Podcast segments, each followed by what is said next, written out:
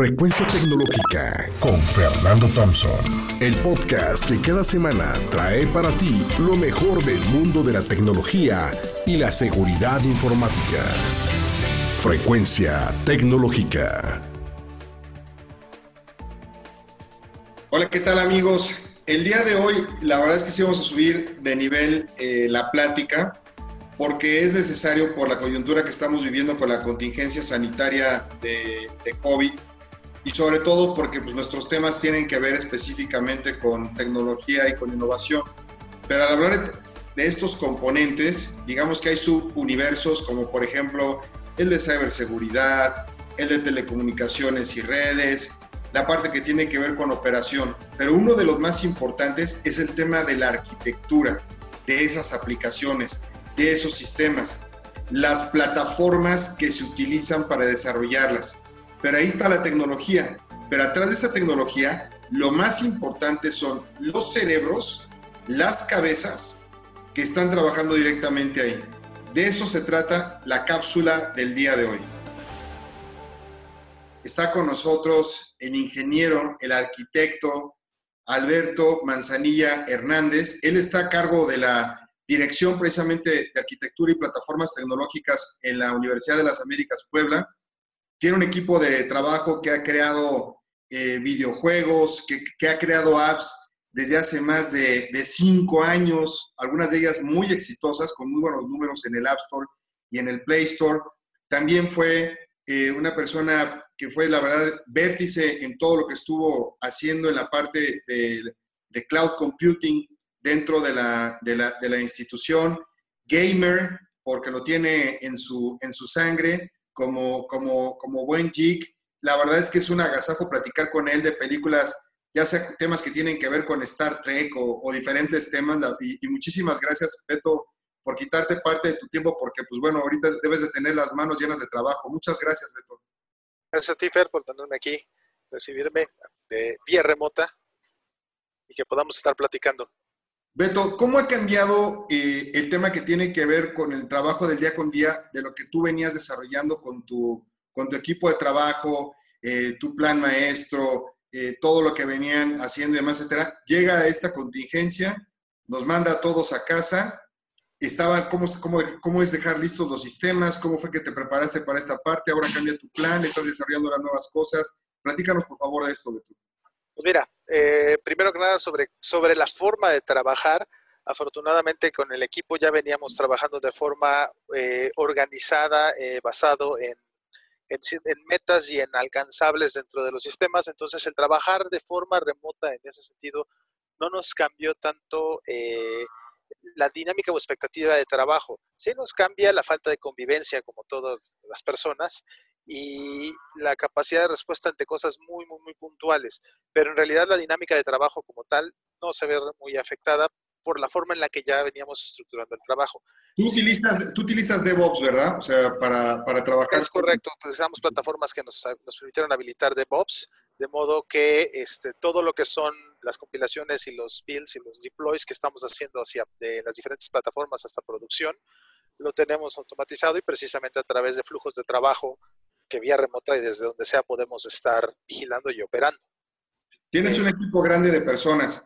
¿Cómo le haces para, para, para, organizarte? ¿Cómo les pides los sprints? ¿Cómo son tus juntas? ¿Cómo es la dinámica diaria de, de un director encargado de toda la arquitectura y las plataformas? Pues es muy importante tener claridad de las entregables que involucran cada proyecto y precisamente trabajando eh, de forma escalonada con los jefes de, área y con los equipos de trabajo, si así se requiere, eh, ir revisando que se vayan alcanzando estos hitos, estos entregables, para este, una vez que pasaron ya la etapa de pruebas, poder hacer a través de estas herramientas su deploy. Aquí es donde las herramientas toman mucho valor porque nos permiten ir llevando un track de cómo vamos avanzando y viendo si estamos alcanzando o no los hitos y ajustando eh, los tiempos y los alcanzables para poder cumplir con lo que la institución nos está requiriendo.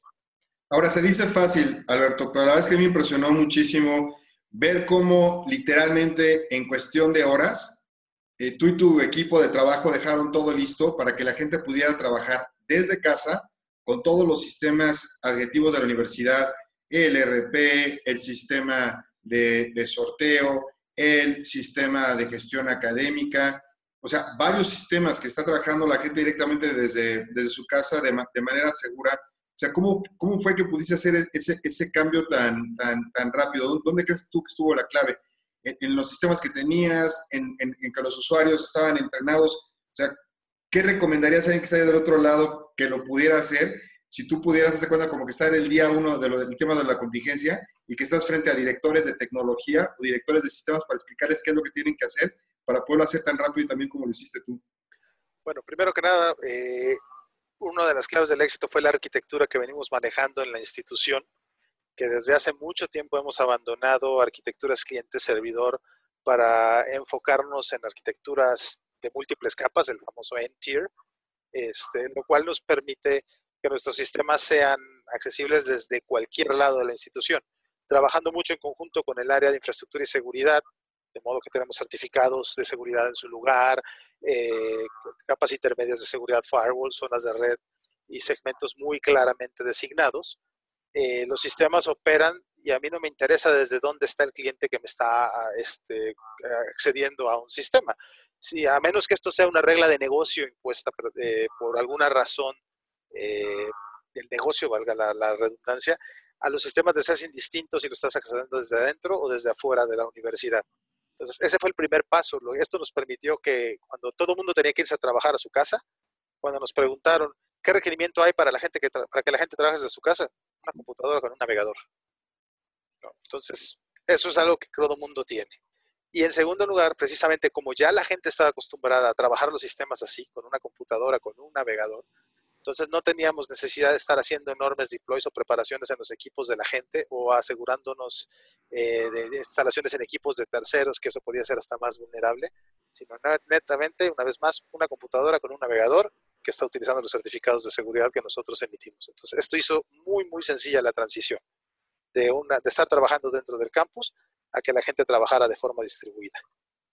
Ahora en tu cabeza, este Beto, y en la de tu, y en la de tu equipo, en el plan que hicieron, infraestructura como servicio, plataforma como servicio, software como servicio, nube privada o nube pública. ¿Qué hay ahí?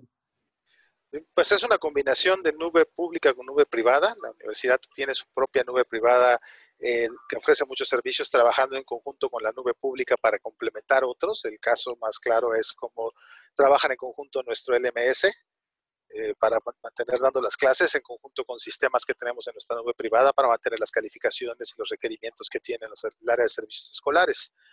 Eh, preguntabas este, también no solo sobre nube privada, sino sobre plataforma o esta infraestructura. En realidad, para nuestros clientes, el enfoque es que siempre sea software como servicio. Ellos solo tienen que poder utilizar un navegador o alguna cosa muy específica, pero no les tiene que interesar en realidad a dónde está lo que están accediendo.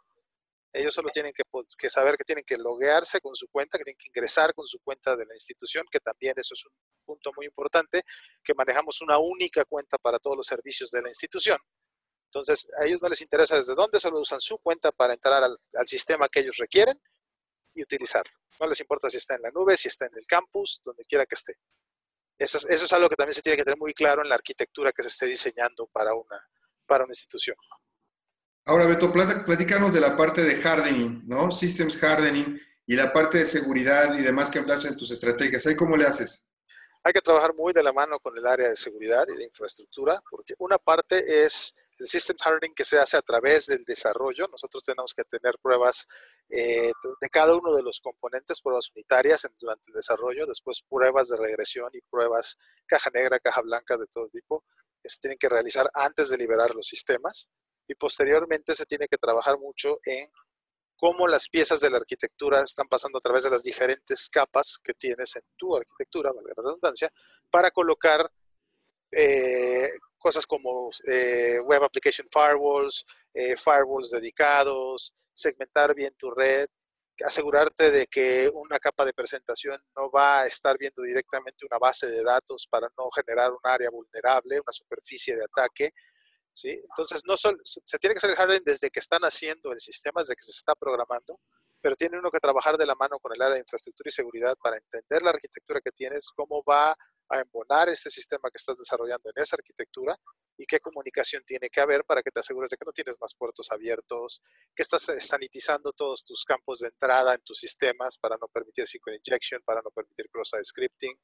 Y, este, y nuevamente eso, aunque suene un poco redundante, poner enfrente todos los mecanismos de defensa que puedas, eh, como son Web Application Firewalls, este, Quality of Service, eh, detección de intrusos, etcétera, ¿no? Eso ya puede variar un poco en cada institución, en los recursos que tenga cada institución, ¿Cómo les aseguro que les estoy entregando valor? Bueno, primero que nada nos aseguramos de que cuando desarrollamos un sistema nuevo, este cumple con todos los requerimientos de negocio que tiene que, que tiene que desarrollar. Y sobre esos requerimientos de negocio empezamos a trabajar en las cosas que van a cambiar dentro de su proceso para hacerlo más ágil.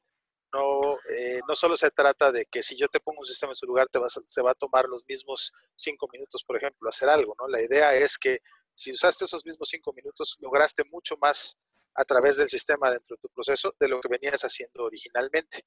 Esto puede ser de muchas formas, ¿no? Desde efectivamente automatizar pasos previos o pasos posteriores a lo que tú haces, o hasta el simple hecho de permitir, como lo venimos mencionando, el acceso desde cualquier lado, el que tú no tengas que esperarte hasta estar de regreso en una computadora del campus para poder este, continuar tu trabajo. El mejor ejemplo de esto ha sido con el sorteo DAP, donde a través de apps los habilitamos para que desde cualquier lado ellos pudieran colocar los talonarios y enviar de regreso la información que la institución requiere en el área de control de sorteo para este, tener visibilidad de cómo está yendo la colocación de los boletos.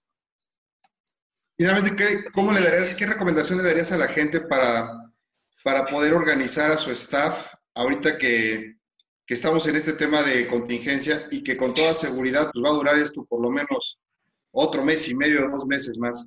regreso primero para contestar un, punto que, que, que, hiciste, que es el del PMT, el de nuestra planeación tecnológica. Efectivamente se, se ha visto bastante afectada porque la institución tiene que responder a estos tiempos de forma ágil.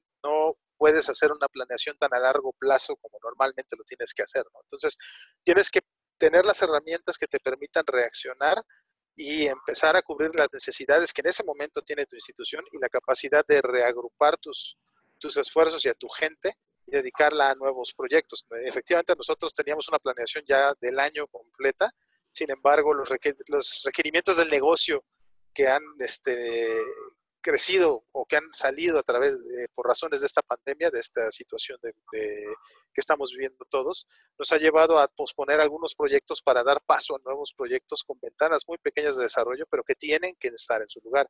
Y ahí es donde se conjunta todo esto de tener arquitecturas, tener herramientas, tener metodologías de DevOps y tener organización con tus equipos basado en alcanzables, basado en hitos, que entonces te va a permitir responder a las necesidades de la institución en ese, en ese sentido, aunque tengas que modificar tu planeación y que tu planeación tiene que ser flexible. Sabes que esta puede cambiar en cualquier momento. Ok. ¿Y, qué, ¿Y, qué, recomendación le darías con base a, tu última respuesta ahorita a la gente que te está escuchando? Precisamente trabajar por, por trabajar por alcanzables. Eh, los planes a muy largo plazo eh, ya no son eh, lo, que, lo que deben trabajar las áreas de TI. Siempre tienes que estar en contacto con tu área de negocio y establecer alcanzables al corto, mediano y en un momento dado a largo plazo, pero ese largo plazo debe ser la suma de todos estos hitos que tú vas atravesando.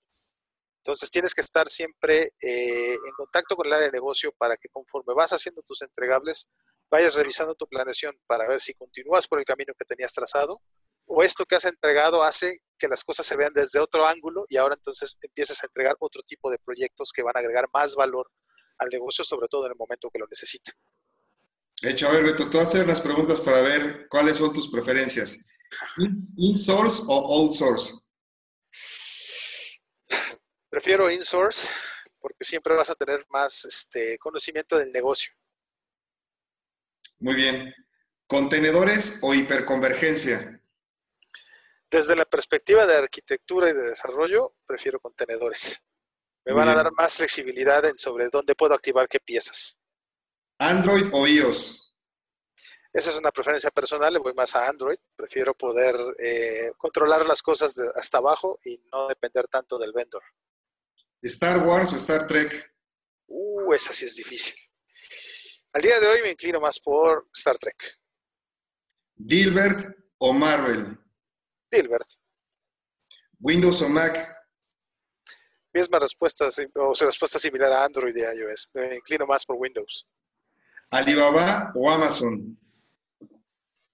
Por simple alcance y la facilidad que tenemos de este lado, me inclino ahorita por Amazon. Alibaba, si bien tiene muchas cosas que normalmente no podrías encontrar, resulta complicado estar importando las cosas a través de la propia plataforma. Sobre todo, eso es un tema un poco de nuestra propia eh, legislación. Alberto Manzanino, uno de los ingenieros y arquitectos en, en, tecnología más preparados, ¿dónde se ve en el 2025? ¿Dónde vas a estar, Beto? ¿Qué vas a estar haciendo en el 2025? 2025, pues no está muy lejos, la verdad. Yo la verdad espero para el 2025 poder eh, estar evolucionando todas las plataformas de la institución. Ah, es una institución muy querida por mí y espero poder seguir aportando y ayudando a que pueda hacer frente a situaciones como esta que se dio, donde afortunadamente pudimos, con el trabajo que hemos venido haciendo, ayudarla a evolucionar rápidamente y responder al reto. Espero poder seguir eh, trabajando con la institución y llevándola al siguiente nivel que debe de ser. Este paso que dimos ahorita no va a, no va a regresar, no va a ser para atrás. Entonces la pregunta es de aquí a dónde vamos a evolucionar ahora. Pues muchísimas gracias, Alberto. Una última pregunta que te quisiera decir es, eh, ¿te has caracterizado por siempre estar en lo, en lo último y demás, etcétera? ¿En qué foros, en qué foros este, trabajas o qué foros consultas? ¿Por qué siempre estás tan a la vanguardia en tantos temas? Pues mucho sí hay que estar trabajando en los foros de las plataformas que manejes. Por ejemplo, nosotros trabajamos con Blackboard, trabajamos mucho con sus foros, trabajamos con Microsoft, trabajamos mucho con sus foros, pero de forma general y abierta, eh, Reddit es una fuente de mucha información. Eh, hay que saber eh, leer todo lo que está ahí y buscar en múltiples fuentes, no todo lo que encuentres te va a servir al principio, pero creo que Reddit se ha vuelto uno de los principales concentradores de todo este tipo de información. Ya no basta con solamente aventar a Google la pregunta y irse por las primeras ligas. Sí hay que trabajar un poco más en este tipo de foros y hemos encontrado mucho en Reddit y en GitHub como plataformas de mucho valor para esto. Bueno, pues muchísimas gracias, Alberto. La verdad, uno de los pilares en el, en el, éxito de todo lo que ha venido ocurriendo dentro de la Universidad de las Américas Puebla. Te agradezco muchísimo tu, tu tiempo. Te mando un fuerte abrazo, Beto. Gracias, Stephen. Igualmente un abrazo y cuídense mucho. Gracias, igualmente.